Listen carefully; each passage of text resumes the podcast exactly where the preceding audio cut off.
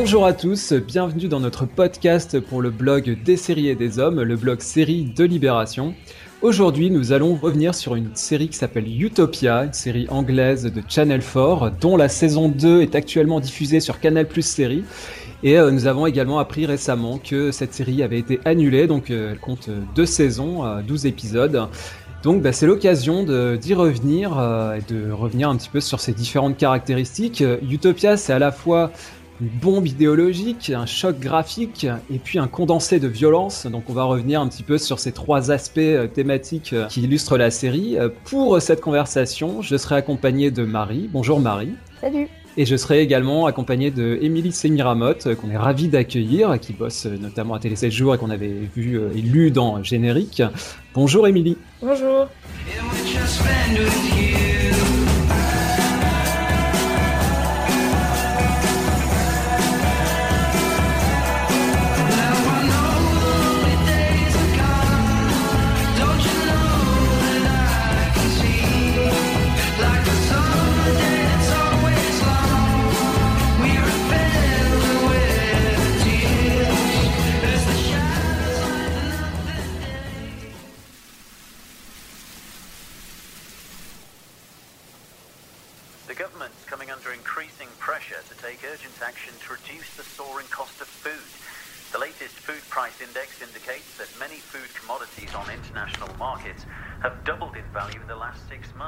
En préambule, pour bien euh, poser les choses, euh, une fois n'est pas coutume, nous allons faire un, podcast 100% spoilers. Donc je préviens les auditeurs, si vous n'avez pas encore vu la fin de la série euh, et la fin de la saison 2, n'écoutez pas ce podcast parce que pour le coup, voilà, on va revenir sur le contenu, sur les tenants et les aboutissants de, la série. Donc euh, voilà, en général, on essaye toujours de ménager un petit peu le, mystère pour ne pas trop en dire, mais là, pour le coup, voilà, on va, essayer de vraiment euh, rentrer dans le détail de la série. voilà, vous êtes prévenus. Attention aux spoilers. Euh, et puis, on va en profiter pour diffuser quelques extraits de, la série, des deux saisons, pour justement commenter un petit peu ces extraits, revenir sur les propos de, la série. alors Marie, Émilie, en, préambule, euh, on va juste toucher deux mots, si vous le voulez bien, euh, bah, de l'annulation de la série. ensuite, on va revenir sur, euh, sur son contenu et sur un petit peu les, thématiques qu'on va détailler. Alors, les raisons sont assez simples et assez habituelles. Il y a les questions d'audience, puisque ça ne brasse pas énormément de monde, et la saison 2 fonctionnait un petit peu moins bien. Et puis, la chaîne Channel 4 a expliqué que voilà, ils voulaient faire de la place pour, pour d'autres dramas, donc ils voulaient renouveler un petit peu leur catalogue. Donc voilà, ce sont des raisons qui peuvent qui, qui répondent d'une logique de production euh, qui peuvent s'entendre. Euh, malgré tout, Émilie, moi je suis assez, euh, bah, je suis assez surpris en fait. on a une série qui est assez extraordinaire au sens littéral du terme, c'est-à-dire qu'elle ne rentre pas dans la norme, et ça on va, on va avoir l'occasion d'en reparler. Une, accumulation vraiment de talents un petit peu à tous les postes, la réalisation, la scénarisation, la musique. Donc on a vraiment un projet qui, qui est très fort. Et j'avoue que je suis assez surpris finalement que, que la chaîne ne veuille pas le, faire durer. Prenons comme référence euh, celle qu'on nous cite régulièrement, celle de The Wire. C'était une série qui faisait très peu d'audience et qui a quand même duré cinq saisons. Et aujourd'hui, HBO euh, en touche euh, les dividendes parce que c'est une série dont on parle beaucoup et qui, euh, voilà, en DVD et qui finit par se rentabiliser sur le long terme. Exactement, et qui, qui participe beaucoup à l'aura de la chaîne et qui, mm. voilà, ça se répercute sur ses nouveaux projets. On, l'étudie à Harvard. Enfin voilà, ça, ça, ça, fait vraiment beaucoup parler. C'est un objet de culte. E, e, exactement. Du coup, voilà, ton, ton avis sur cette annulation.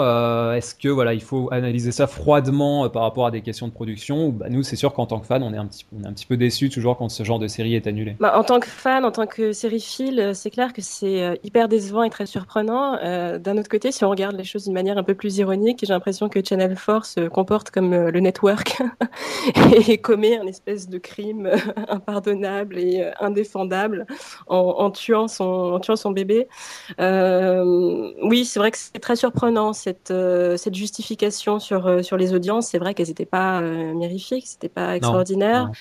Mais malgré tout, ils avaient réussi à vendre leur programme à l'étranger, bon, à Canal Plus entre autres. Et puis, euh, en plus, HBO euh, l'a acheté pour l'adapter euh, dans son, sur, son, sur son antenne. Et, je pense que ça aurait certainement profité aussi à la version anglaise. Donc, c'est difficilement compréhensible. Moi, je Je crains que ça, les raisons soient plus soit moins, moins glorieuse que, encore que les audiences, qu'il s'agisse d'un problème de, de, de violence. Euh, Peut-être, oui, il y a eu beaucoup de, plaintes par rapport à ça. De la thématique aussi euh, de, de, la série qui, je pense, est, devenue un petit peu encombrante dans, dans la saison 2.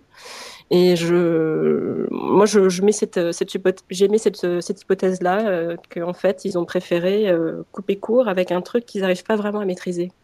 Ah. Oui, bien sûr. Après, il y a toujours les, euh, les nous, nous, on a voilà la version officielle, on a notre notre sentiment en tant que, que téléspectateur, et ensuite il y, a, y a les coulisses, donc on a on n'a pas forcément. Euh, on n'est pas dans le secret écho, des yeux. Voilà, on n'est pas dans le secret, évidemment. Il y a eu beaucoup de plaintes donc par rapport à la violence de la série. Et, et j'ajouterais à ça que bah, Channel 4 a, a, aussi annulé récemment, là en mai dernier, une autre série euh, qui s'appelle Top Boy, hein, qui est vraiment une magnifique série aussi euh, que, que, voilà que j'aimais beaucoup et qui c'est aussi c'est un peu les mêmes conditions en fait, qui, qui a été annulée au bout de, de deux saisons. Euh, c'est une série, je trouve, qui avait un vrai potentiel. Euh, et qui n'avait pas bénéficié de la même euh, publicité, du même buzz, du même bouche à oreille quand même que qu'Utopia. Utopia, il y a vraiment eu un, un ça s'est répandu très rapidement, tout le monde, c'est, dès que c'est sorti, s'est dit c'est la série qu'il faut voir sur le moment. Top Boy, c'est vrai que c'était une, super, une super chouette série, mais qui n'a pas eu la, même aura, la même force et qui, n'a pas bénéficié du même buzz que mmh, Utopia. Bah, c'est marrant parce que moi, à, l'inverse, j'ai envie de donner le bénéfice du doute à Channel 4 en me disant que euh, qu'ils ont pressenti la chute et qu'ils l'ont annulée avant cette chute. Je, m'explique. Mmh. Euh, j'ai trouvé que la, saison 2 était bien amenée par la fin de la saison 1, on en parlera euh, plus longuement plus tard, mais que la fin de la saison 2 ressemblait un petit peu à une redondance à, relancer la série sur un peu le même concept encore une fois, nouvelle conspiration, hein, et, euh, et, et, je l'ai mal senti. J'avoue que j'étais très contente et comme toujours, mais ça, ça, me fait penser un peu à l'arrêt de Boss, la série de Stars politique qui mm. m'avait très aussi beaucoup emballé, mm. euh, qui s'est arrêtée après deux saisons. Qu'au final, j'ai la même relation avec ça, de me dire bah au moins ça a pas pu chuter, on n'a pas pu se lasser. Euh, je les sentais quand même un tout petit peu tourner en rond par moment dans la saison 2, et donc en fait, euh, en évitant ça, peut-être que Channel 4 réussi le pari. Euh, idéaliste de penser ça, hein, mais que ce soit un pari artistique de dire bon ben on arrête, on, arrête avant qu'il y ait des dégâts et comme ça, ça restera cet objet euh, euh, culte que, les fans pourront, dont pourront, se souvenir longtemps. Mmh. Oui, c'est sûr, c'est sûr que voilà, une, une série comme ça coupée en plein vol, elle va, elle va, euh, finalement, on va en garder un, un souvenir. Un bon souvenir, ça, ils ont pas le temps de le gâcher. Euh, et, surtout que la, la, le remake américain qui sera tourné par, euh, de, par David Fincher l'année prochaine, voilà, ça va permettre à la série finalement de, de renaître et peut-être de s'émanciper. Euh, maintenant, bon, euh, voilà, moi, en fait, j'ai un peu le même sentiment que, que pour que pour, euh, que pour Carnival, par exemple. C'est-à-dire que le, le, créateur avait quand même annoncé qu'il avait, voilà, il avait de la matière pour des saisons 3 et 4. Dans le cas de Carnival, c'était trois fois deux saisons, donc ils ont coupé au bout de, du premier livre, en gros, de la série. Ils ont, ils ont pas, ils ont pas poursuivi. Et là, c'est un petit, j'ai un petit peu le même sentiment, c'est-à-dire cet assemblage là de, de, de talent et même de génie, on peut le dire. Hein. Enfin voilà, il y a, y a, quand même des artistes d'un talent incroyable dans cette série. Je me dis que bah, voilà, qu'ils soient, qu'ils se retrouvent là sur le même projet réuni, c'est quand même un, un, assemblage incroyable et peut-être qu'on ne le retrouvera pas dans les prochains dramas de Channel 4. Enfin, en tout cas, je leur souhaite, mais moi, je trouve ça un petit peu dommage finalement de ne pas aller euh, au, bout du concept. Et Marie, de, dans un précédent podcast, tu, euh, tu évoquais le, le, le, premier épisode de la saison 2, qui a une sorte de, comment on peut dire, de, de flashback, de, un petit peu un épisode à part dans la série. Et on pourrait très bien imaginer que ça, ça donne par exemple un spin-off. on, on, se disait que ça pourrait complètement être poursuivi et donner, euh, donner.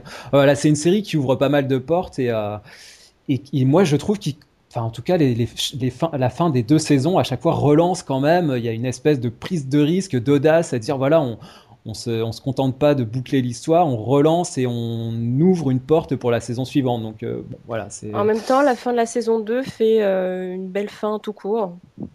Je trouve. Allez, allez, oui, oui, non, c'est sûr. elle, est, elle, est, assez, elle est assez énorme par rapport au personnage de Wilson Wilson, donc on va sur, sur, sur lequel on va revenir, qui bah, qui, devient l'espèce de, de, maître à bord. C'est assez, euh, assez surprenant et la façon dont c'est mis en scène, encore une fois, c'est assez incroyable.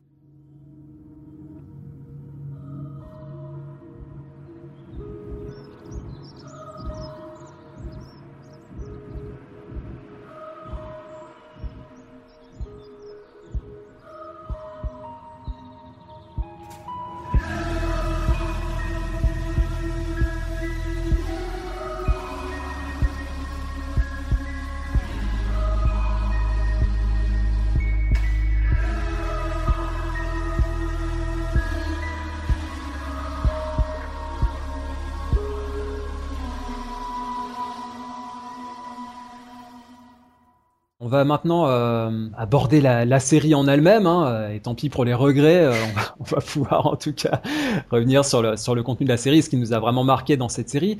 Le, premier aspect qu'on souhaitait aborder, euh, qui est vraiment un aspect très important et très original, je trouve, dans Utopia, c'est toute cette partie idéologique, c'est-à-dire que la série aborde des, idéologies qui sont souvent passées sous silence, des sujets assez tabous, assez Puisque finalement, on a, on a l'impression que voilà, les, les séries aujourd'hui ont défriché beaucoup de tabous, euh, des sujets très glauques, très graves. On a l'impression que tout a été un petit peu dit. Et finalement, on se rend compte en regardant Utopia que euh, voilà, il y a encore des choses. Euh, que presque l'essentiel n'a toujours pas été dit, presque. Exactement, exactement. Il y a encore des sujets qui fâchent. Il y a encore des choses qui peuvent qui peuvent attirer des problèmes. Et là, je trouve qu'ils y vont, ils y vont carrément. alors notamment la série, c'est un, un, aspect que je voudrais aborder avec vous pose des questions assez vertigineuses sur des, notions assez larges, la collectivité, euh, la place de l'individu dans la société, l'environnement. Euh, l'environnement, c'est un sujet qui est, on a l'impression, souvent présent, mais finalement assez peu creusé. Euh, en général, c'est assez en surface, c'est assez superficiel. Là, c'est vrai qu'il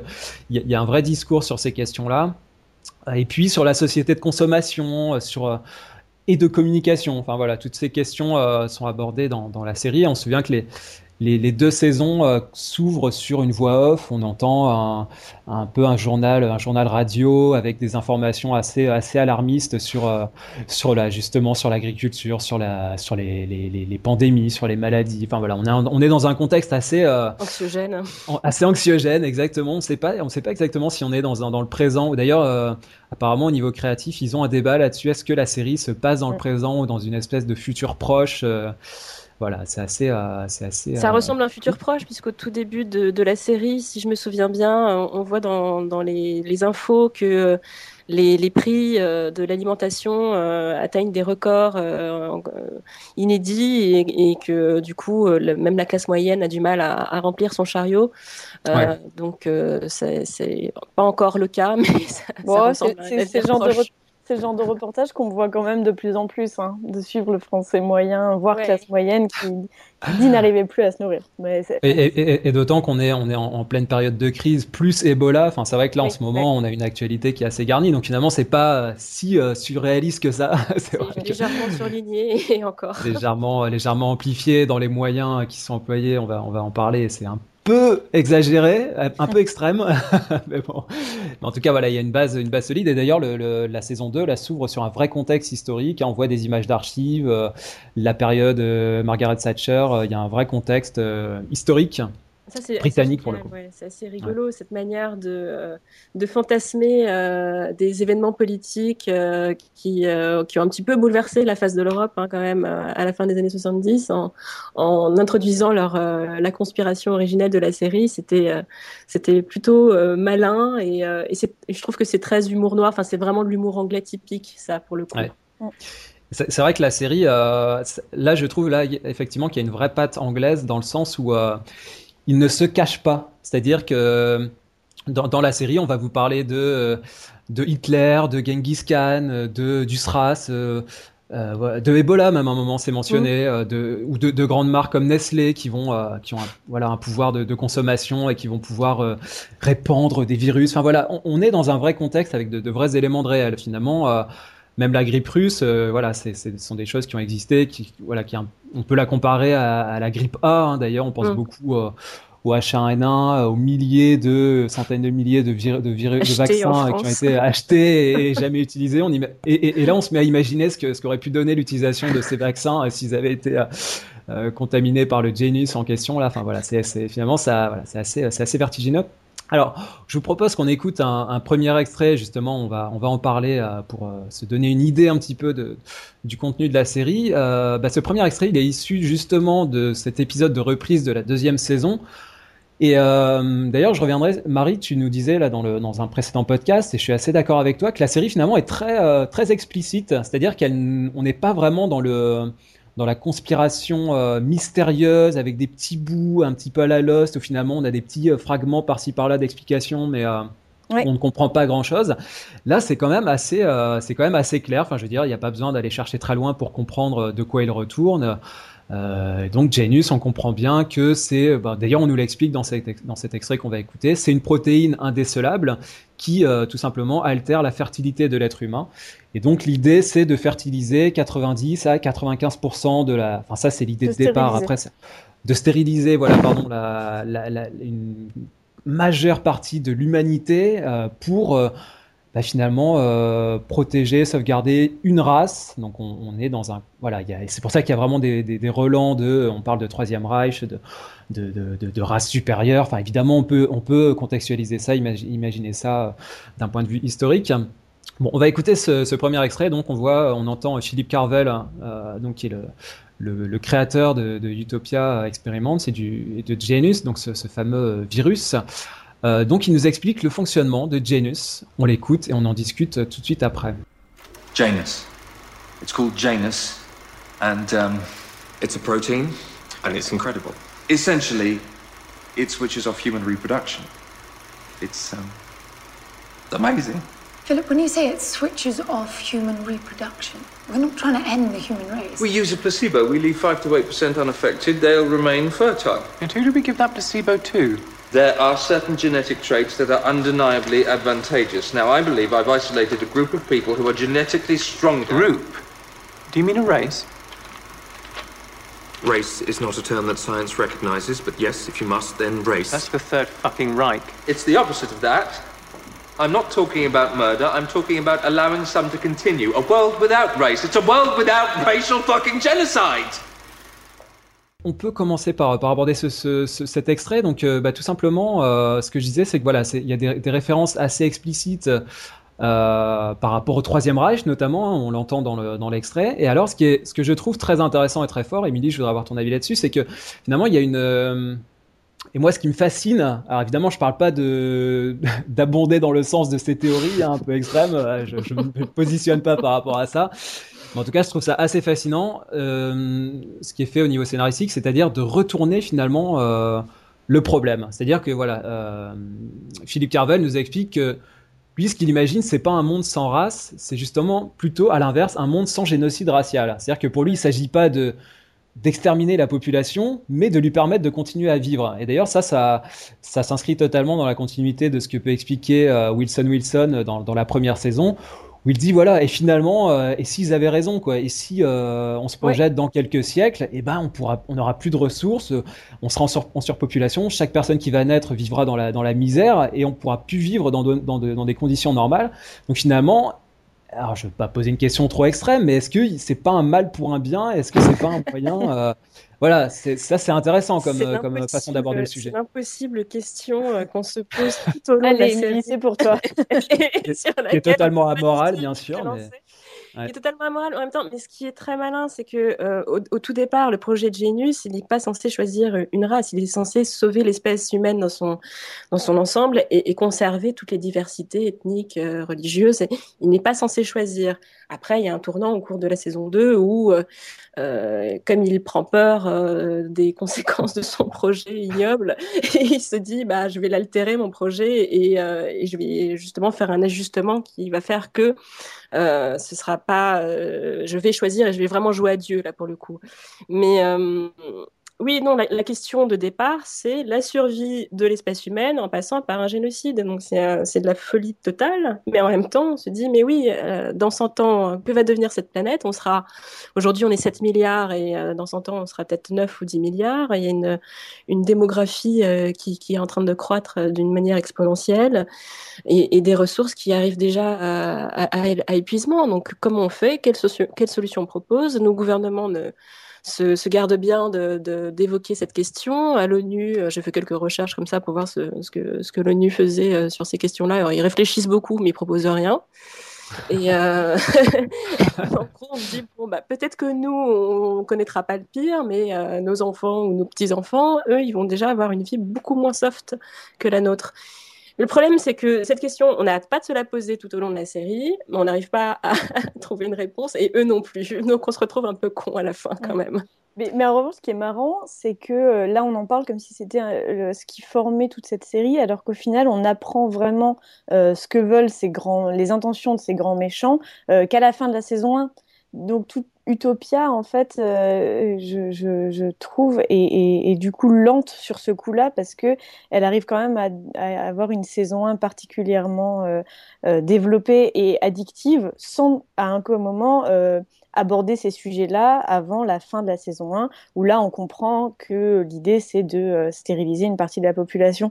Et, euh, et j'ai l'impression que c'est grâce au fait que ce soit une, euh, une raison si forte à ces mystères, le fait que, que, que, la solution ce soit, bon bah on va exterminer une partie de la population, enfin des futures générations, euh, c'est ça qui tient en haleine toute la saison 1, mais, euh, mais en même mais temps. Marie, c'est pas, si je peux me permettre, c'est l'idée, enfin l'idée de départ, parce qu'après c'est vrai que ça, ça dévie euh, vers autre chose, mais l'idée justement de départ, ce n'est pas d'exterminer. C'est ce que je trouve fascinant dans là-dedans finalement, c'est qu'effectivement, euh, ça peut paraître complètement ignoble et, et, inacceptable et intolérable, mais c'est vrai que si on se projette, hein, si on, on se projette dans quelques siècles ou peut-être même dans un siècle, je ne sais pas, c'est une question qui sera politiquement moins incorrecte qu'aujourd'hui. C'est ça, c'est ça que je veux dire. C'est qu'aujourd'hui, elle est complètement euh, abjecte et euh, cette méthode est complètement euh, inconcevable. Mais c'est quelque chose qui sera, alors sous une autre forme, sans doute, sur des, sous, sous forme, par exemple. Moi, je pensais beaucoup à, à, à la politique de l'enfant unique en Chine, en Chine par exemple. Ouais, Vous voyez, c'est-à-dire que, et, et d'ailleurs, pour, pour prendre un petit parallèle, mais très récent par rapport à la France, là, il y a eu des il y a des, des, des, des, révisions sur, la, sur le système des allocations familiales. Mmh. Là, les allocations familiales vont être rabotées pour les hauts revenus en 2015. Par contre, ils, ont, ils avaient prévu de toucher à la prime à la naissance. Bon, finalement, ça ça va pas être le cas. Mais voilà, ce sont tous des petits leviers, euh, des petits leviers, et pour la politique de l'enfant unique, des leviers assez extrêmes, finalement, qui euh, bah, amènent à un résultat assez analogue, finalement, de contrôler les naissances, de contrôler la, la, la, la, la reproduction de l'espèce et la prolifération. Et finalement, voilà, c'est... Euh, finalement, le, les moyens là sont extrêmes parce qu'on est dans une série euh, un peu en mode euh, graphic novel avec des, des, effets euh, de, on est dans quelque, quelque chose d'extrême, mais finalement c'est pas, voilà, c'est pas si euh, délirant que ça. Bah, c'est pas, pas si tu, tu es d'accord avec ça. c'est pas délirant euh, du tout puisque c'est euh, en train de se produire. La question qu'ils évitent un petit peu quand même malgré tout, c'est que au final, euh, la, le, les naissances ont tendance au contraire à, à ralentir en, en Occident, en, en, Europe et puis en Amérique du Nord, alors que euh, elles augmentent de manière beaucoup plus rapide en Afrique, en Asie et dans le reste du monde. Donc finalement, nous, notre politique de natalité c'est horrible à dire, mais elle nous porte pas préjudice. ah oui, non, mais oui, c'est sûr. C'est, le problème, c'est euh, qu'est-ce qu'on fait dans le monde entier? Est-ce qu'on met en place une, une, politique mondiale, un consensus mondial sur la natalité? C'est plutôt là la, la, vraie question. Ouais, et puis euh, c'est vrai que la, la série à la fois euh, ambitionne d'avoir une dimension vraiment mondiale, puisque on, on, le disait par rapport à ces petits flash infos, on, en, on apprend un petit peu ce qui se passe euh, sur la carte. Maintenant, euh, en même temps, c'est vrai qu'elle est centrée quand même sur le sur la sur la Grande-Bretagne, euh, donc on a voilà ce, ce, ce, point de vue plus localisé. Euh, et alors d'ailleurs un petit un petit comparatif, je pensais beaucoup à au film de, de, de Quaron qui s'appelle Children of Men, donc les, oui. les fils de l'homme. Oui, oui, oui. Puisque quelque part poussé à l'extrême, euh, le, le, en question pourrait amener à la situation de, ce film, qui était euh, celle d'un monde dans lequel euh, les humains ne pouvaient plus avoir d'enfants. On se retrouvait dans un monde où toute l'humanité se retrouvait stérile, et tout le propos du film, justement, reposait sur la, possible naissance d'un enfant qui avait un côté, un caractère divin. Donc voilà, c'est c'est pour ça qu'on est, on est un petit peu dans le, dans l'anticipation, dans la, dans la pré-anticipation vis-à-vis -vis de, de, de, ce film. On va, on va écouter un, un, deuxième extrait justement pour, pour rester dans, cette, dans ce sens-là et, et, souligner ce, ce propos. C'est euh, bah, ce que j'appellerais moi une, euh, un rêve de scénariste. Euh, C'est-à-dire que si vous êtes auteur et que vous arrivez à, à, écrire une scène de cette force et avec un, une telle rupture de ton et finalement on vous amène dans une direction et on vous prend complètement, on vous prend complètement à rebours c'est euh, la scène euh, qui ouvre le, le, dernier épisode de la série, donc l'épisode 6 de la saison 2. Et de, dans cette scène, on retrouve Terrence qui est, euh, on peut appeler ça une cellule dormante, euh, qui est donc euh, activée par, par le network. Et donc ce fameux Terrence se retrouve dans une gare routière et là il rencontre une mère de famille à la gare et ils commencent à discuter. Euh, et donc cette mère de famille lui explique que euh, elle préfère prendre le bus plutôt que l'avion euh, parce que voilà, elle considère que l'avion c'est trop polluant. Et donc là, elle, rentre un petit peu dans une confidence en raillant un petit peu les gens euh, qui euh, font pas trop attention, voilà, qui eux vont prendre l'avion et finalement l'environnement, ils s'en foutent pas mal, ils, ont, ils, roulent dans leur grosse bagnole et finalement c'est pas leur problème. Voilà, cette espèce d'égoïsme. Qu'on peut avoir, hein. chacun, on peut faire notre introspection par rapport à notre façon de consommer et de, vivre.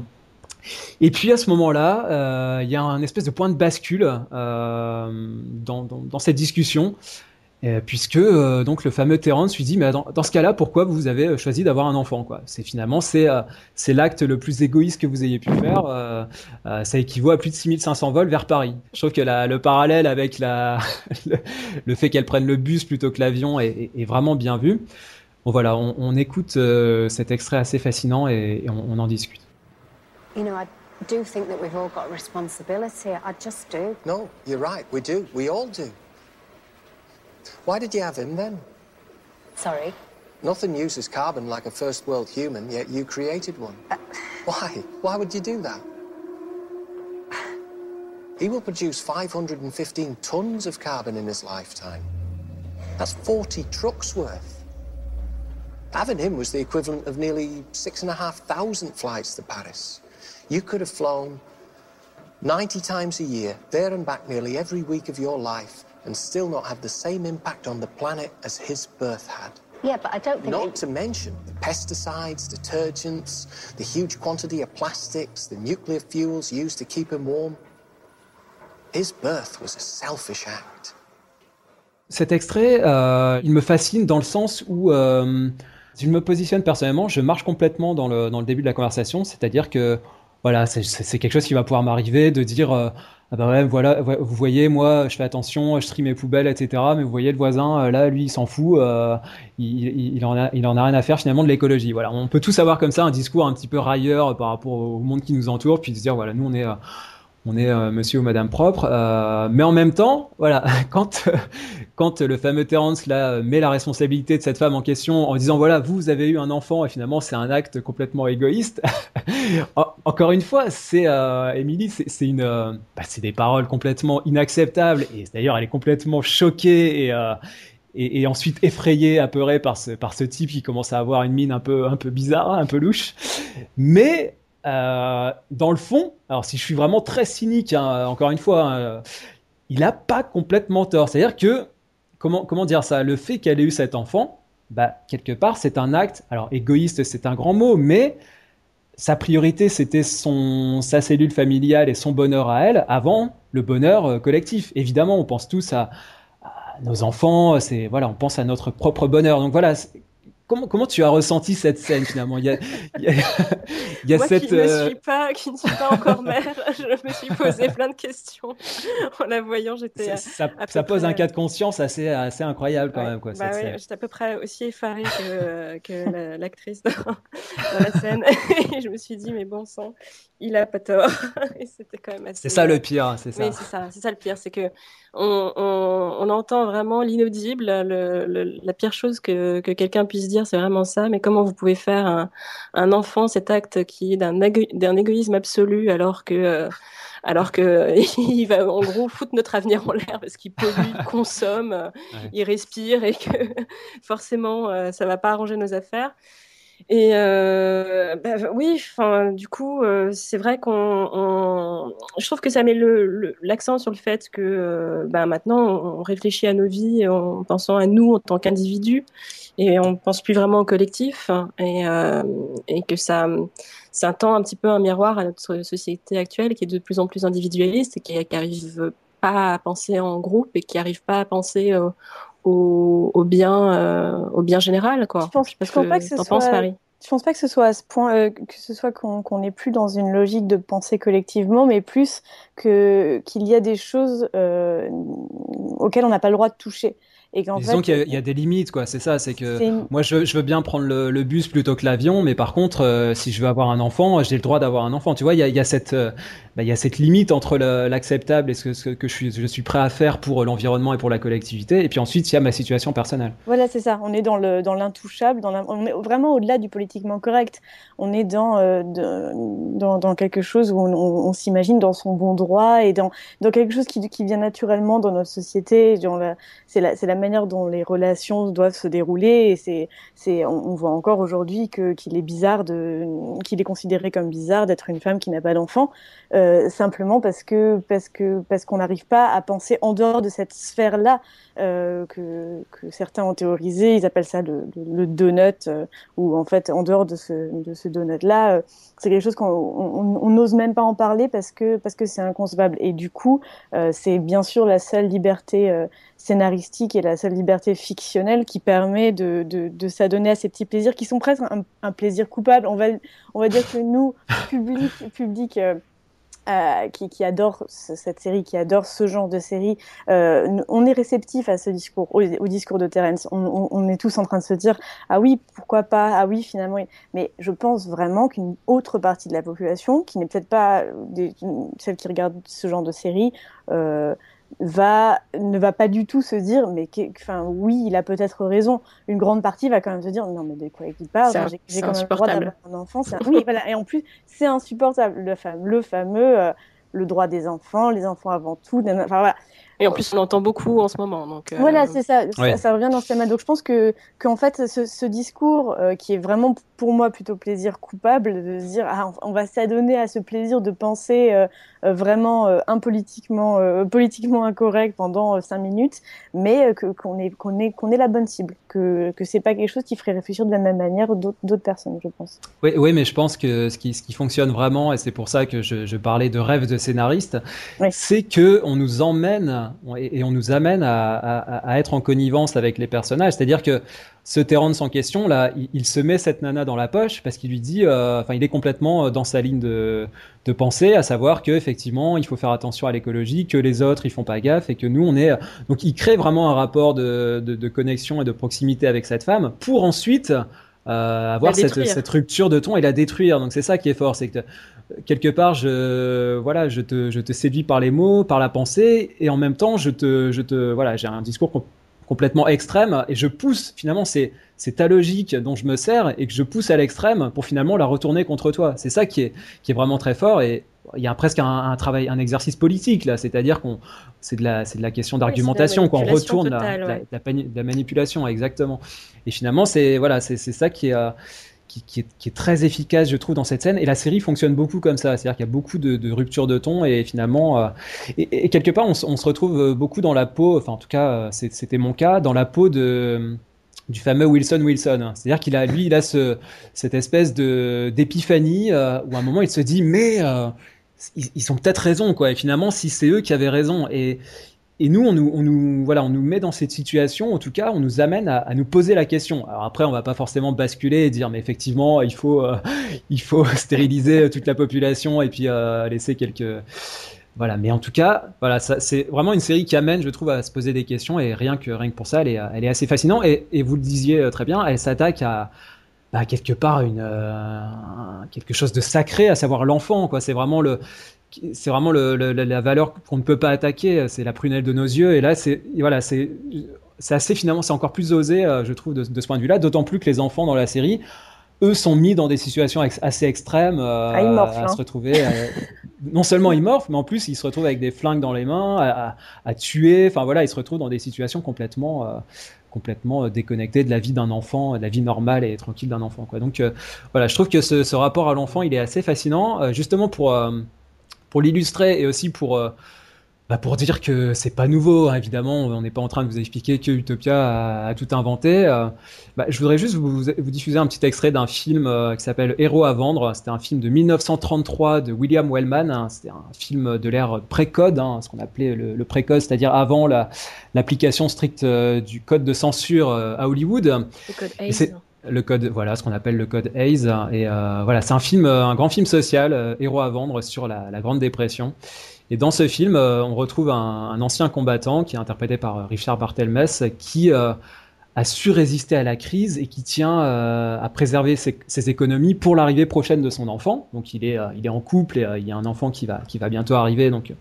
voilà, c'est une situation finalement. Alors en temps de crise, donc on peut faire des parallèles avec ce qu'on disait et la situation actuelle. Et on a un autre personnage qui s'appelle Max Brinker, qui lui est un inventeur allemand complètement excentrique, anticapitaliste, qui considère que faire un enfant en période de crise économique, justement, ça relève complètement de l'irresponsabilité. Euh, voilà ce qu'il explique, c'est que ça fera plus de pauvres à exploiter pour les riches. Euh, donc je vous propose d'écouter ce petit extrait. Donc c'est un film qui date de 1933. Here's the best reason in the world. I need every penny I make. I'm going have a baby. We're going to have a baby. What good is a baby? Anybody can have a baby. Increase and multiply like rabbits. Make more poor people for the rich to prey upon, starve, and exploit. Max, you're daffy. If everybody felt like that, there wouldn't be any more people left in the world. Only machines. Wouldn't it be a better world? I am giving birth to something more important than millions of babies.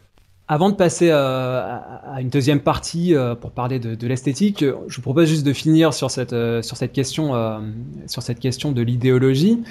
Euh, on peut faire un petit focus sur, euh, sur Wilson Wilson, hein, qui est donc ce personnage bah, qui est un peu programmé, enfin vous allez me dire ce que vous en pensez, pour, euh, pour cette trajectoire. C'est-à-dire qu'au départ de la série, c'est ce qu'on appelle un survivaliste. C'est-à-dire quelqu'un qui est un peu terré chez lui, euh, qui regarde tout ce qui se passe sur les réseaux, Internet, etc., qui est un peu calfeutré, qui, euh, qui s'attend quelque part à la fin du monde. D'ailleurs, une petite anecdote, c'est un personnage qu'on retrouve dans le, film là, qui est sorti il n'y a pas très longtemps, qui s'appelle Les Combattants. On a Adèle Haenel qui joue justement un, personnage de, de survivaliste qui, euh, voilà, qui explique que de toute façon, euh, on n'est plus en situation de vivre, mais juste de survivre. Donc euh, voilà, on est un peu dans, cette, dans ce, dans ce contexte-là. Euh, Émilie, comment tu as, tu as ressenti ce personnage qui ah, bah, je sais pas, une, de ses caractéristiques, euh, je trouve assez spéciale, c'est finalement, il embrasse un système qu'il a lui-même martyrisé. C'est-à-dire qu'au mm. départ, euh, c'est vraiment la. Hein. Exactement, il y a un peu de ça. C'est vraiment la, la pire victime euh, du network parce que c'est lui qui morfle le plus. Hein, on reviendra sur cette fameuse scène de torture où on lui retire un œil à la petite cuillère. Et, finalement, c'est lui qui va être euh, retourné en quelque part, hein, pour prendre un terme à la, Homeland, et qui va, euh, mais se retourner de lui-même, quoi. C'est-à-dire qu'il va prendre conscience, il va, comme je disais, avoir une espèce d'épiphanie. Euh, est-ce que je sais pas, est-ce que pour toi c'est un personnage complètement euh, non crédible, complètement surréaliste, ou alors c'est au contraire, au contraire, je, je trouve que c'était très bien vu de, de, le prendre lui justement pour euh, pour retourner sa veste, parce que c'était lui au final le personnage le plus fragile, avec euh, ce, ce bunker qu'il a mis en place chez lui, toutes ces techniques pour utiliser le darknet, pour ne pas être tracé il était déjà dans une, paranoïa euh, immense et, c'est presque euh, avec ce type d'individu euh, que tu peux tu peux les attraper au collet et, en gros le dernier qui a parlé c'est lui qui a raison. Donc hmm. il était à mon avis assez assez facile à retourner alors que quand tu vois les autres personnages comme Becky, comme Ian, c'est sont des gens qui, qui mènent une vie normale qui sont bien dans leur peau, euh, qui se posent pas mille et une questions, euh, ils pensent à leur job, à leur vie amoureuse euh, et, à s'éclater autant que possible. Et, puis voilà, Wilson Wilson, lui, il n'est pas du tout dans cette logique-là. il pense pas à son il pense pas à construire une famille, il pense pas à tomber amoureux, il pense pas à avoir un job voilà qui va l'éclater. Il, il, pense que déjà il est dans un monde qui court à sa fin. Donc c'est pas difficile de le convaincre ensuite de, de, de mener à bien un projet euh, aussi fou soit-il. Euh, non, c'est euh, ça me paraît au contraire logique.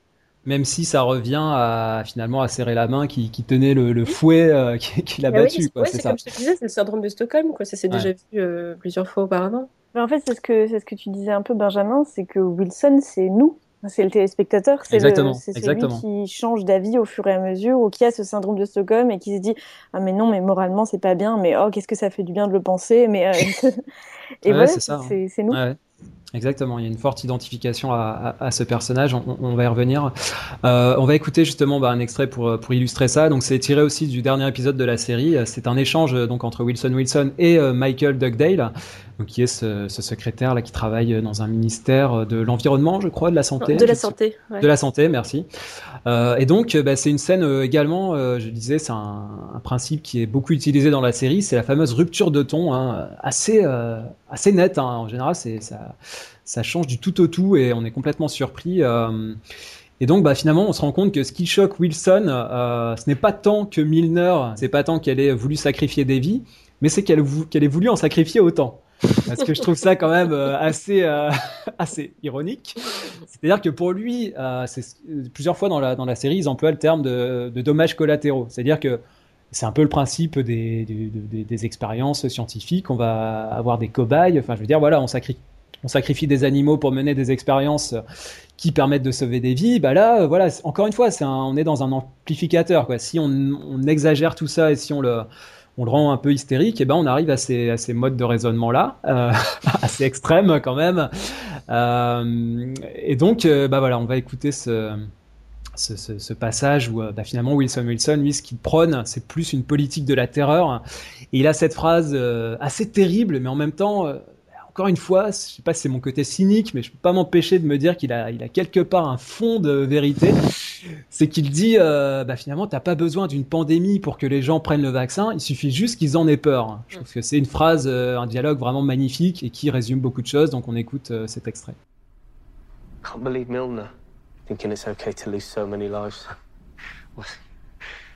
Try and figure her out, Wilson. You'll go fucking nuts. Is that thinking that? I mean, losing that much life is never acceptable. But losing some is.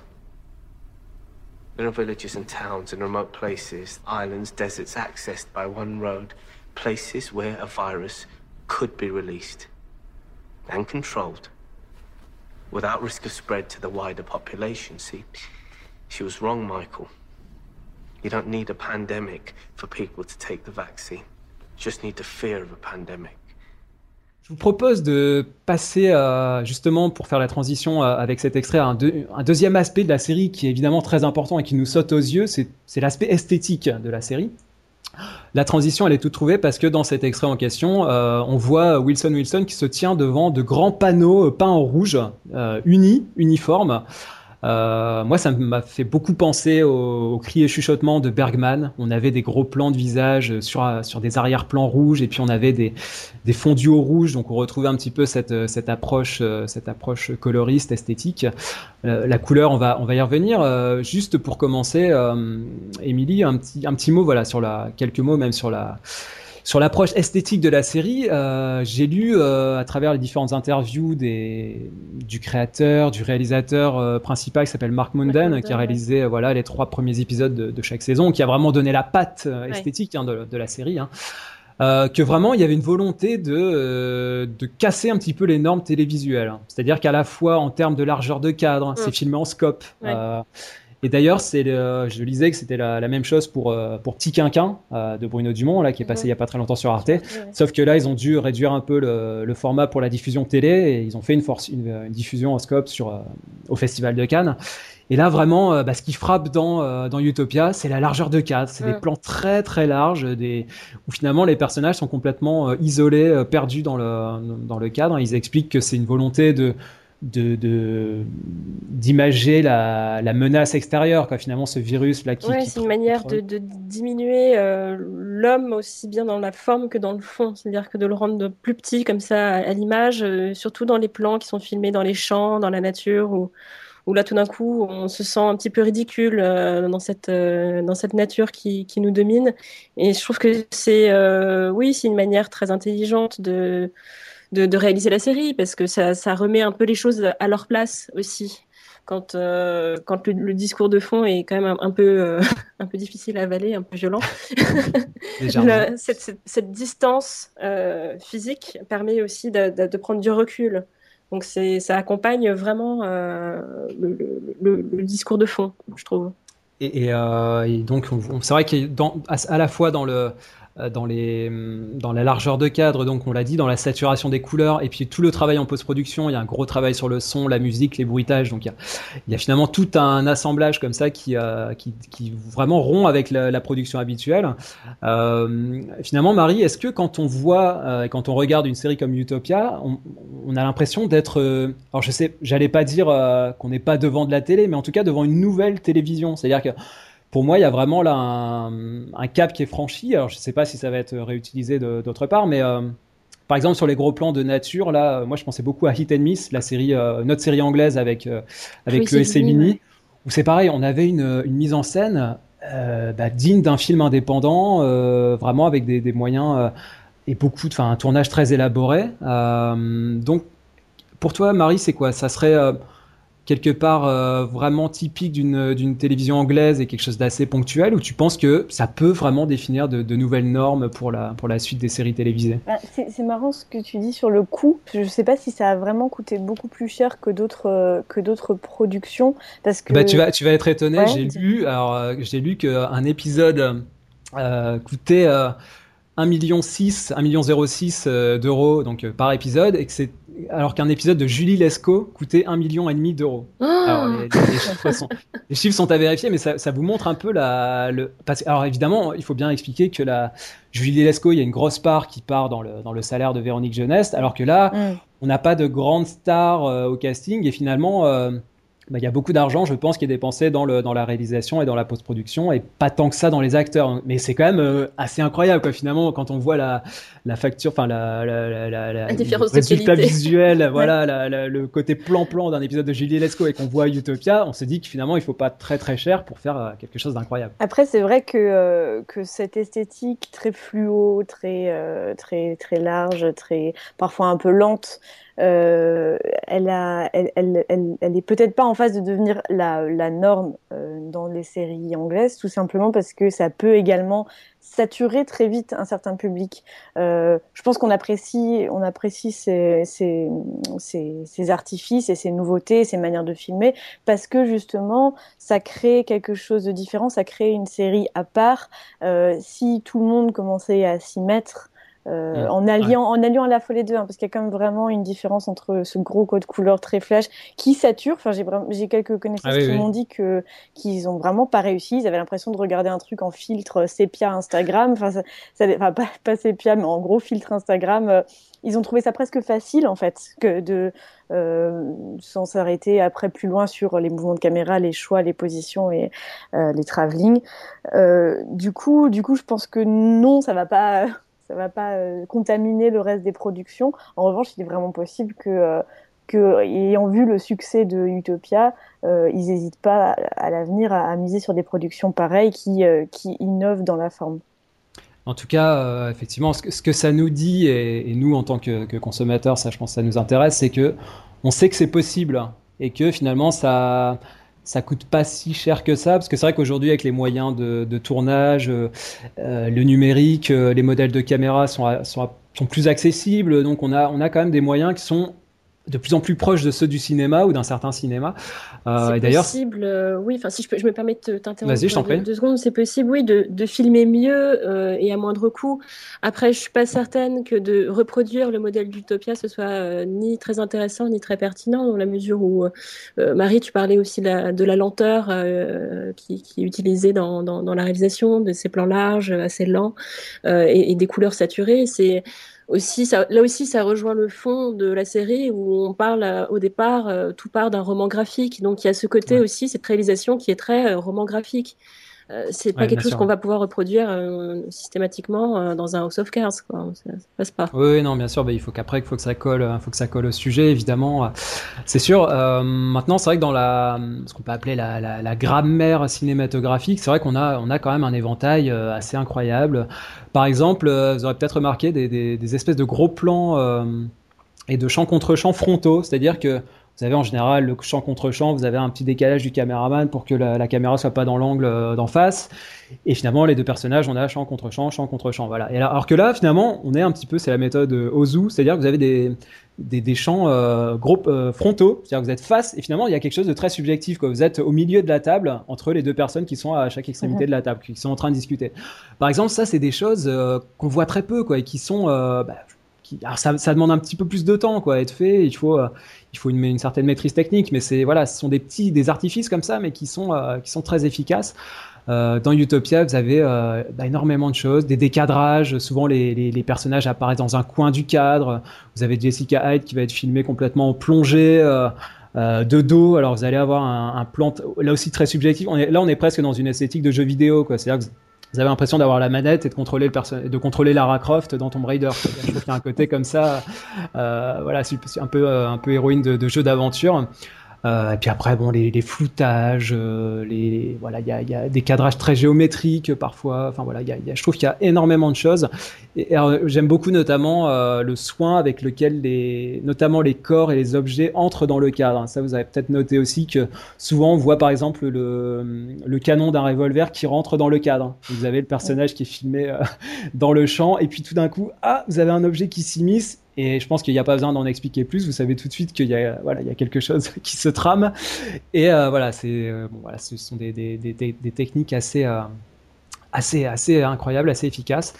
Et puis il y a aussi le, la musique. Évidemment, on peut en toucher deux mots. donc c'est la musique, c'est un, un compositeur chilien qui s'appelle Cristobal Tapia de Ver, hein, qui a fait aussi la musique de Série Noire, une très bonne série canadienne.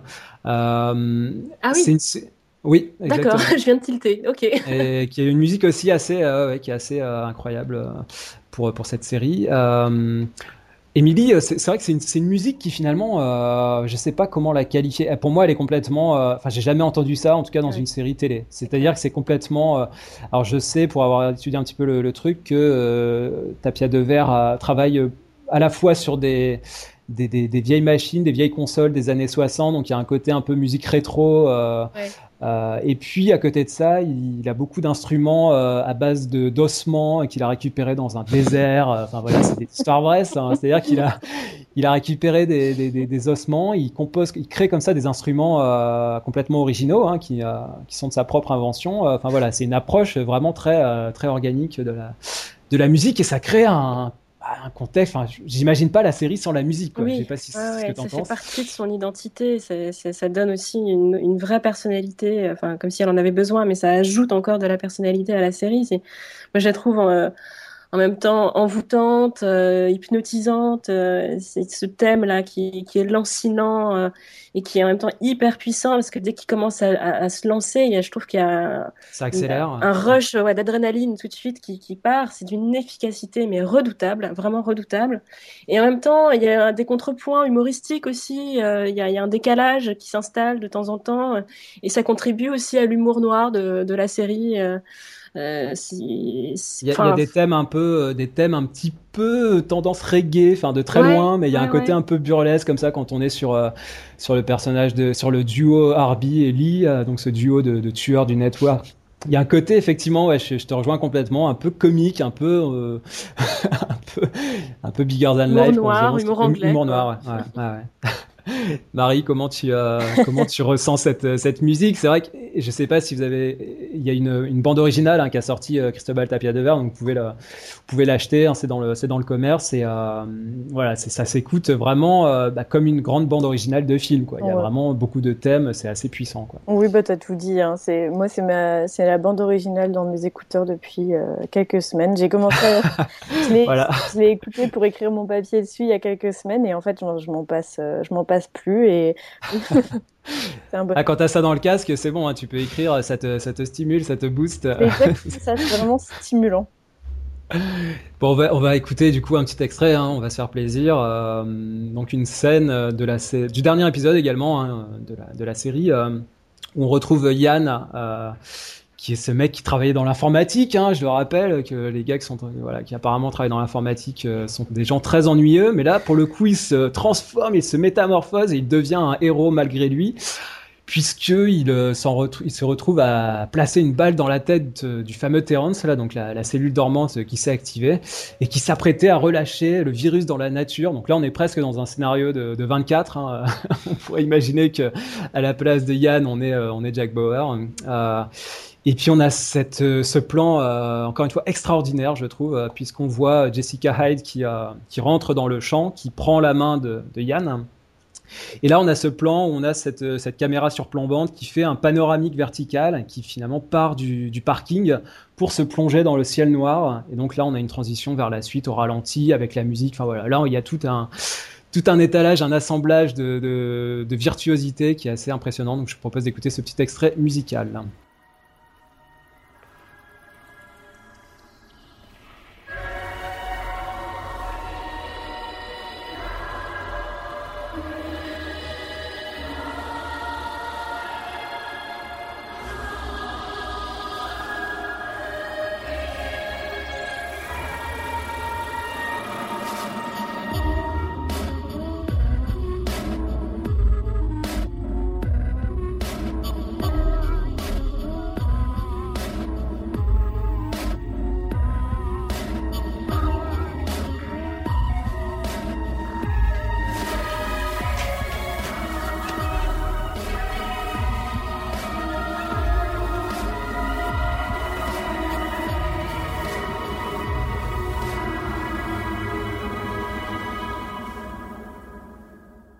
Un petit focus, on, l'a évoqué là en deux mots, sur les couleurs, parce que c'est un sujet qui finalement est très peu abordé quand on parle de séries alors que d'un autre côté, on a une, littérature qui est très riche euh, du côté du cinéma. Euh, vous avez des, séminaires, des cours, des livres, euh, énormément d'informations sur la couleur chez Antonioni, chez, chez Argento, chez Kurosawa, etc.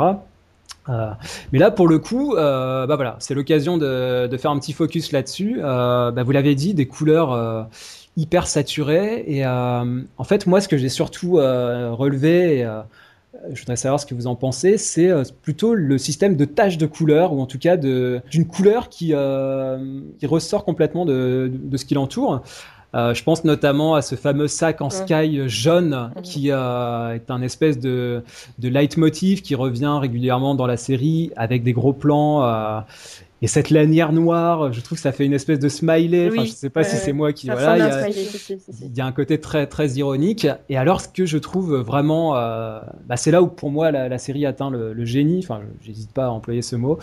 C'est que euh, dans la saison 2, on a une espèce de variation sur ce jaune fluo qui devient un vert fluo. C'est-à-dire que la, la, page de titre Utopia, qui est écrite en, en lettres blanches sur euh, fond jaune fluo, ah, tout d'un coup, ça devient une page de titre, euh, toujours en lettres blanches, sur fond vert fluo. Alors déjà, on se dit, bah, pourquoi euh, pourquoi cette variation? Est-ce qu'on est, est, qu'on est dans un jeu vidéo? On est, on est rentré dans un level 2 Qu'est-ce qui se passe? Euh, Bon, voilà. Déjà, je trouve ça, ça crée quelque chose, ça interroge.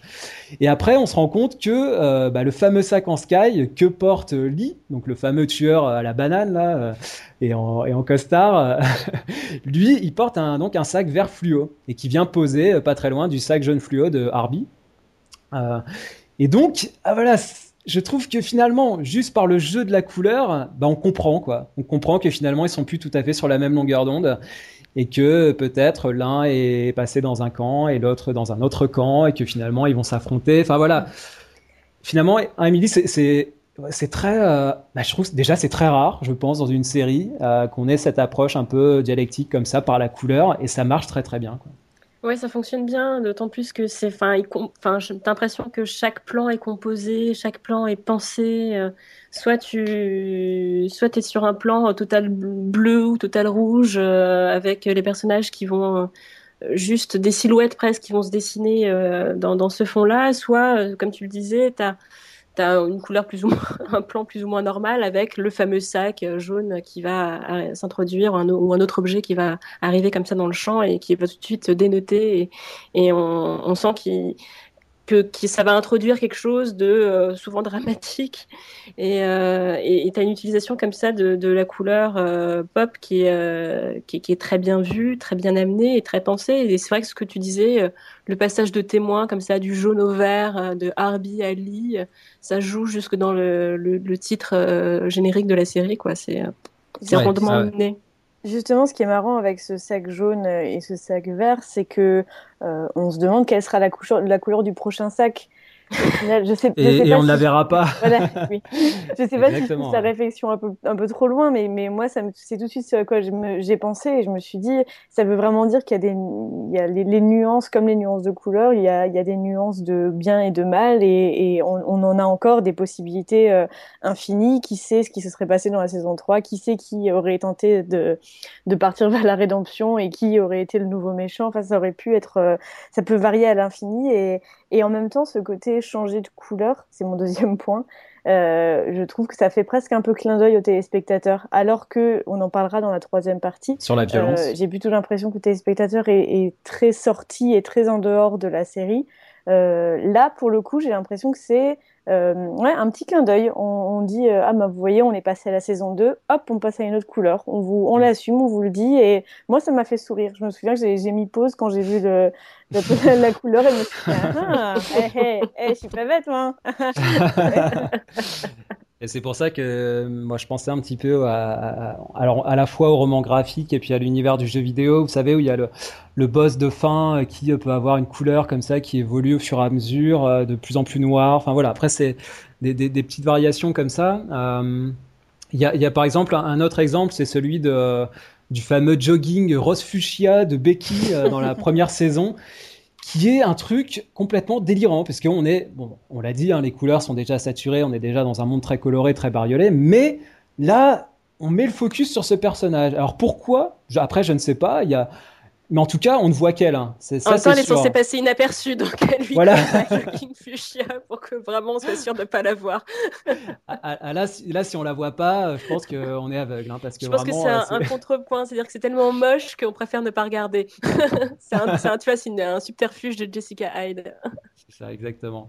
Et euh, bah, du coup, bah, j'avais noté une petite euh, citation de... pour faire un parallèle avec le cinéma, parce que ça me paraît, ça me paraît important. Euh, Antonioni, à propos du, du, du désert rouge, qui était son premier film en, couleur, et donc il a vraiment euh, travaillé ça de près. Il expliquait Je veux peindre la pellicule comme on peint une toile, inventer des relations entre les couleurs et non me contenter de photographier les couleurs naturelles. Et dans ce film, euh, dans Désert Rouge, ils allaient jusqu'à peindre la pelouse en vert euh, parce qu'elle n'était pas assez verte, elle n'était pas assez claire, etc. Bon, là, dans Utopia, on se doute bien que c'est plus un travail de, de, post-production, d'étalonnage en numérique, etc. Ils auraient bien du mal en Angleterre à filmer une herbe aussi. Exactement. Mais là, on a une, par exemple, on a un, gazon qui est vert, couleur euh, petit pois à la menthe, quoi. Enfin, c'est un côté euh, complètement euh, vert sous acide. vert, sous acide, exactement. On a l'impression qu'on a pris un truc avant de, en regardant la série, mais en tout cas, bon, voilà, c'est complètement complètement étonnant, euh, évidemment. Alors, alors, par rapport à la comparaison au, roman graphique, hein, on, a, on a parlé de, de, comics dans notre précédent podcast. Euh, j'ai lu que les, les, créateurs expliquaient que pour eux, c'était pas intentionnel. Enfin, en tout cas, que euh, il n'y avait pas une volonté vraiment de faire une esthétique de roman graphique. Par exemple, ils ne, ne faisaient pas de très gros plans, qui, qui, est une certaine marque de fabrique du, du roman graphique. Mais en tout cas, je, enfin, voilà, moi je trouve qu'on est vraiment dans cet univers-là. Euh, je repense à la, la, dans une des premières scènes où il y a des éditeurs qui demandent à Becky euh, si mm. c'est un comic book et elle dit maintenant c'est un roman graphique. Il y a vraiment, j'ai l'impression une volonté de dire voilà nous on n'est pas un vulgaire entre guillemets comic book, on est un roman graphique donc ça va être plus élaboré, ça va être plus adulte, ça va être euh, voilà plus plus sophistiqué.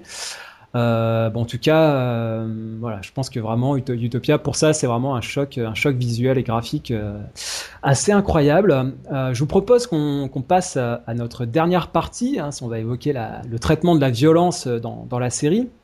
Et alors pour ça, on va écouter un extrait, bah, je l'ai évoqué tout à l'heure, c'est la fameuse scène de torture dans le pilote à la petite cuillère. Euh, puisque donc Wilson Wilson, le pauvre, lui, c'est le premier qui est chopé par les mecs du network et il se fait torturer par Lee et, et Harby. Euh, tiens d'ailleurs entre entre une petite parenthèse, Harby c'est euh, les initiales donc RB, ça veut dire Raising Boy. Euh, donc c'est un nom de code pour dire voilà c'était le gamin au raisin. donc on est voilà on est dans cet univers encore une fois de euh, Mr. Rabbit, de, de noms de code, de personnages, euh, au pseudonyme, etc. Déshumanisés, voilà. Donc il y a tout cet univers aussi qui fait partie des petits gimmicks de la série et qui, euh, qui je pense, nous reste aussi en tête. Euh, Émilie, tu l'évoquais, donc ce fameux bunker là, abri anti-atomique qu'a construit Wilson Wilson. Le pauvre, c'est ça qui fait qu'il se retrouve à être torturé dans cet abri. Ouais.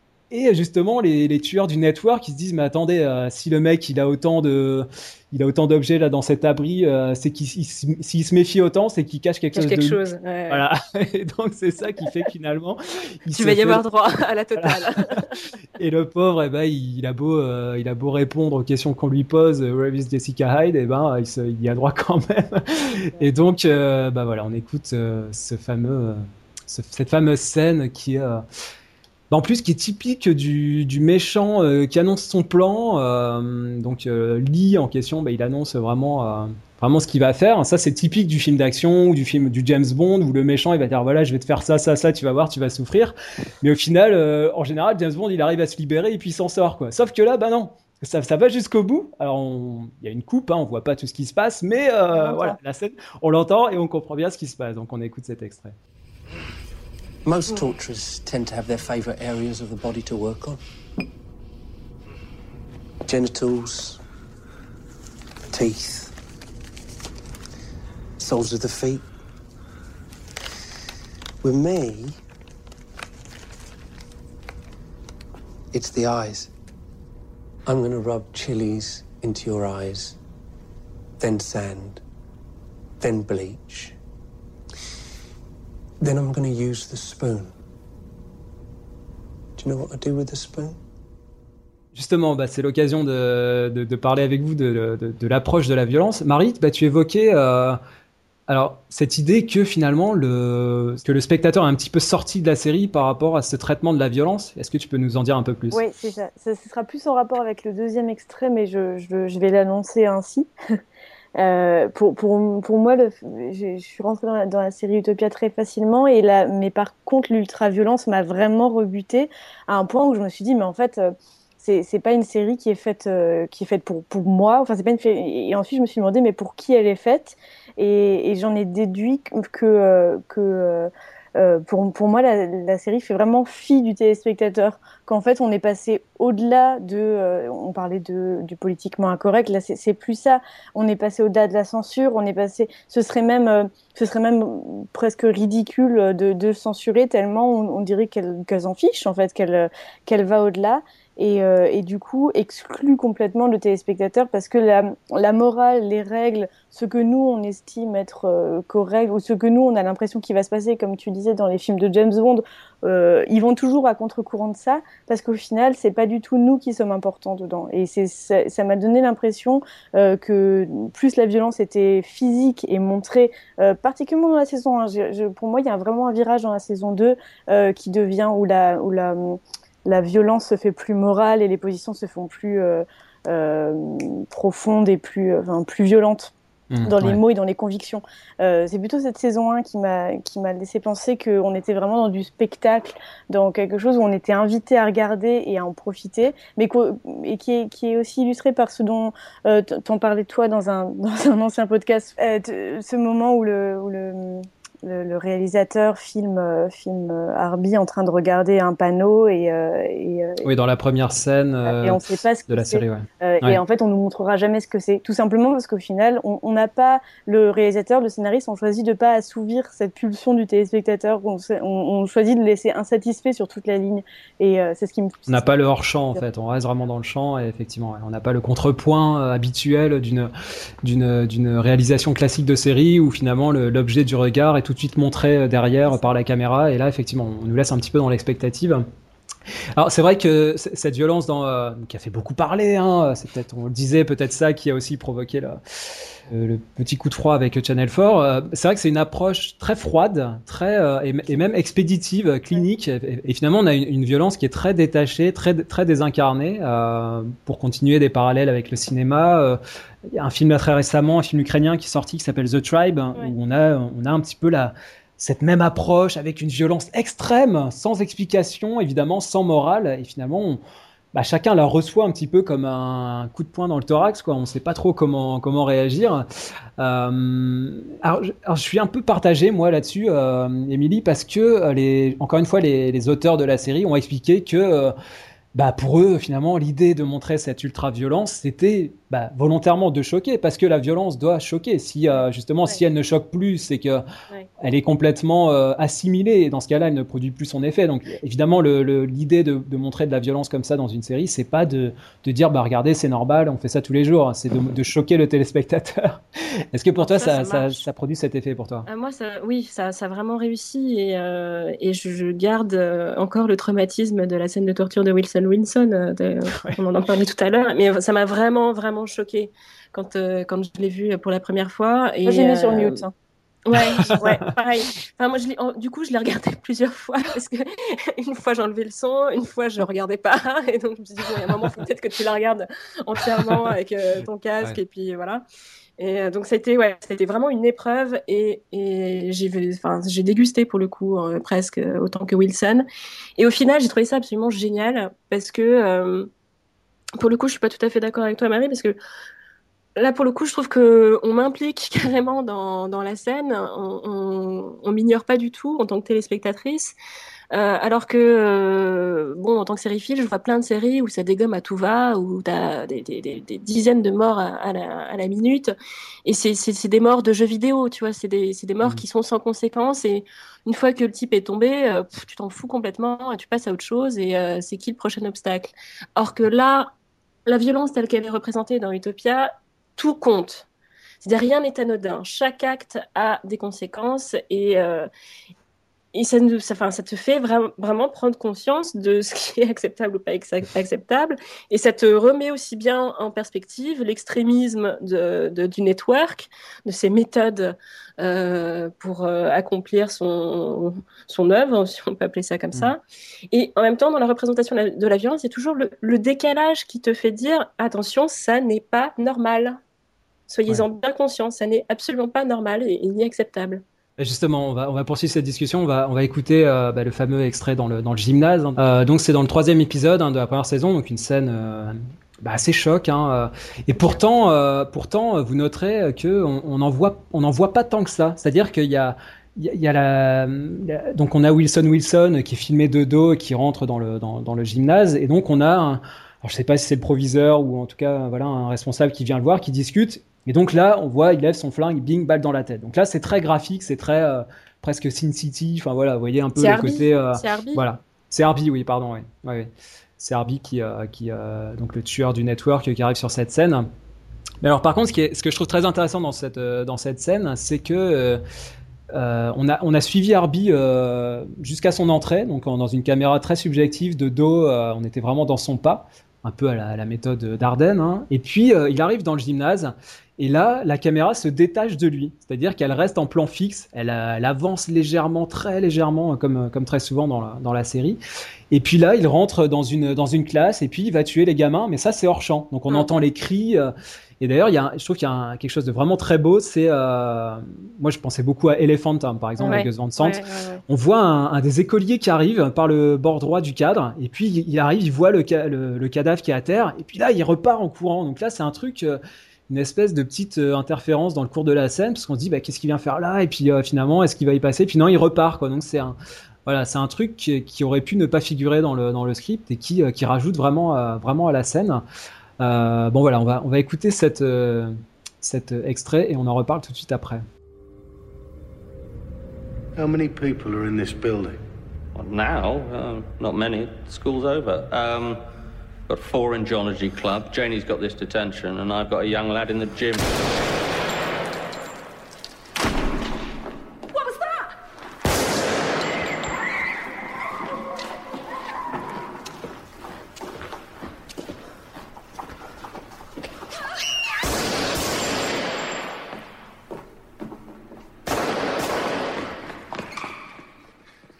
Finir ce, podcast. Alors, on l'a dit, euh, donc la série a, été malheureusement euh, annulée. Je vais juste vous demander, bah, tout simplement, voilà, qu'est-ce que vous allez garder peut-être une, une image, un dialogue, un personnage, qu'est-ce qui va, à votre avis, vous rester de cette, de cette belle série qui est Utopia Avant, évidemment, qu'on voit le, le, remake aux USA, donc on aura l'occasion de reparler de la série, euh, de voir si son univers se développe euh, aux États-Unis. Euh, Émilie, est-ce voilà, qu'il y a une chose, une couleur, un dialogue, quelque chose qui, te, qui va te rester en, tête? Ouais, ouais des couleurs, il y en a beaucoup. Ouais, non, bah c'est un ovni. Enfin, je, je t'as l'impression d'être sous acide quand tu regardes. J'ai jamais essayé, mais j'ai l'impression que ça me ferait à peu près la même chose.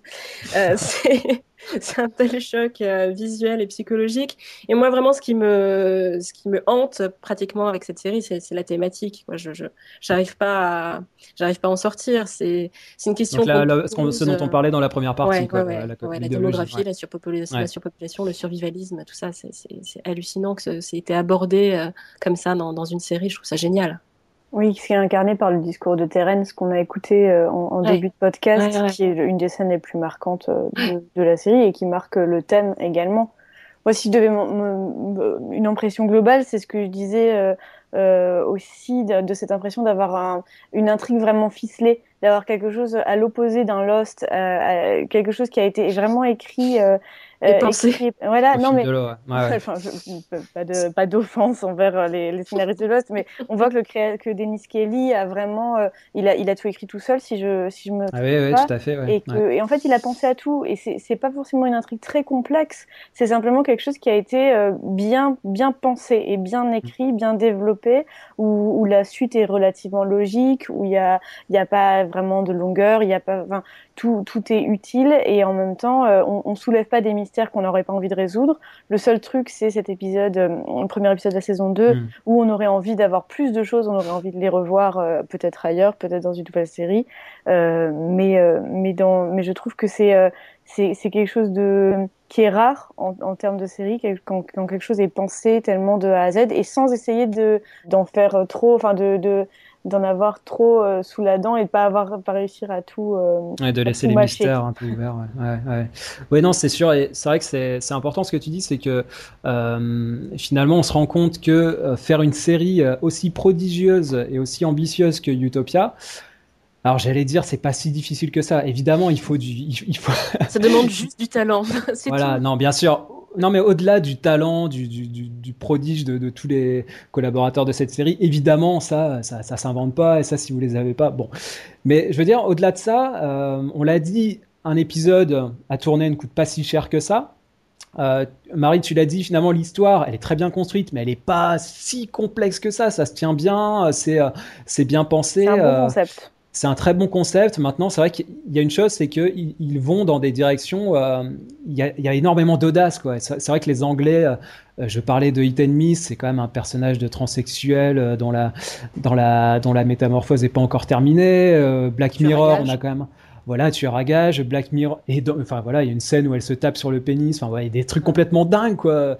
Black Mirror, on voit quand même un ministre qui va coucher, j'allais dire, qui va forniquer avec un porc. Enfin voilà, rien quand je le dis, ça me paraît euh, complètement dingue, complètement surréaliste. Voilà, là on a Utopia, c'est, euh, bah voilà, je trouve qu'ils osent quand même aborder des choses euh, complètement vertigineuses et c'est tout leur mérite. Bah moi, si je devais retenir peut-être un truc qui est vraiment pour moi, alors vous allez me dire c'est absurde, mais c'est vraiment le symbole, je trouve, du, génie de cette série, c'est quand le fameux Harby, hein, qui a qui a toujours du mal à respirer, qui est un personnage haletant, qui, personnage incroyable, quoi. Et, avec Jessica Hyde, ils forment un duo. Euh, là, je pense qu'on va, on va s'en souvenir.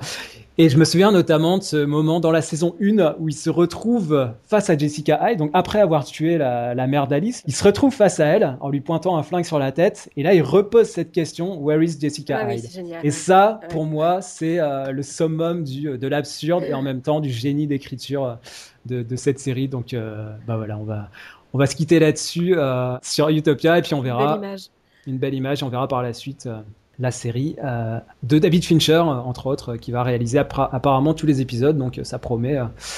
on lui souhaite d'avoir autant de talent que les réalisateurs de la série anglaise.